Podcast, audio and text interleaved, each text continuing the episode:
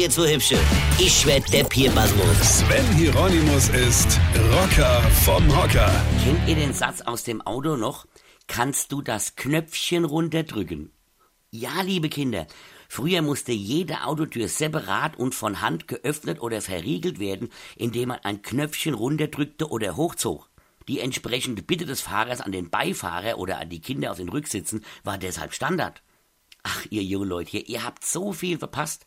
Diese Bewegung, angeschnallt auf dem Fahrersitz, rüber zur Beifahrertür, um diesen Knopf hochzuziehen, um der Herzensdame den Einstieg zu ermöglichen. Hier ein Traum. Sie saß dann zwar neben dir, aber du hattest dir beim Öffnen des Knöpfchen das Schultergelenk ausgekugelt. Aber natürlich nichts anmerken lassen. Einfach unter Schmerze weiterfahren.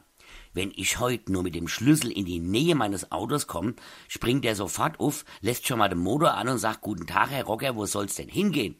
Früher hast du vor allem im Winter erstmal stundenlang mit dem Enteiserspray, im Feuerzeug oder am Schluss mit dem Flammewerfer versucht, das Türschloss überhaupt eisfrei zu bekommen, damit du den Schlüssel überhaupt mal ins Schloss bekamst.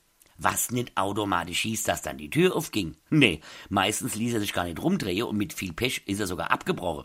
Also hast du, wenn du es irgendwann mal aufhattest, alle Menschen, die mitgefahren sind, über diese Tür einsteigen lassen, weil die anderen waren ja mindestens genauso vereist. Dann waren alle Sitze dreckig und voll Schnee und du hattest so einen Hals.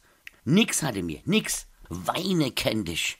Weine. Sven Hieronymus ist Rocker vom Hocker. Tourplan, Tickets und die aktuelle CD jetzt auf rb1.de.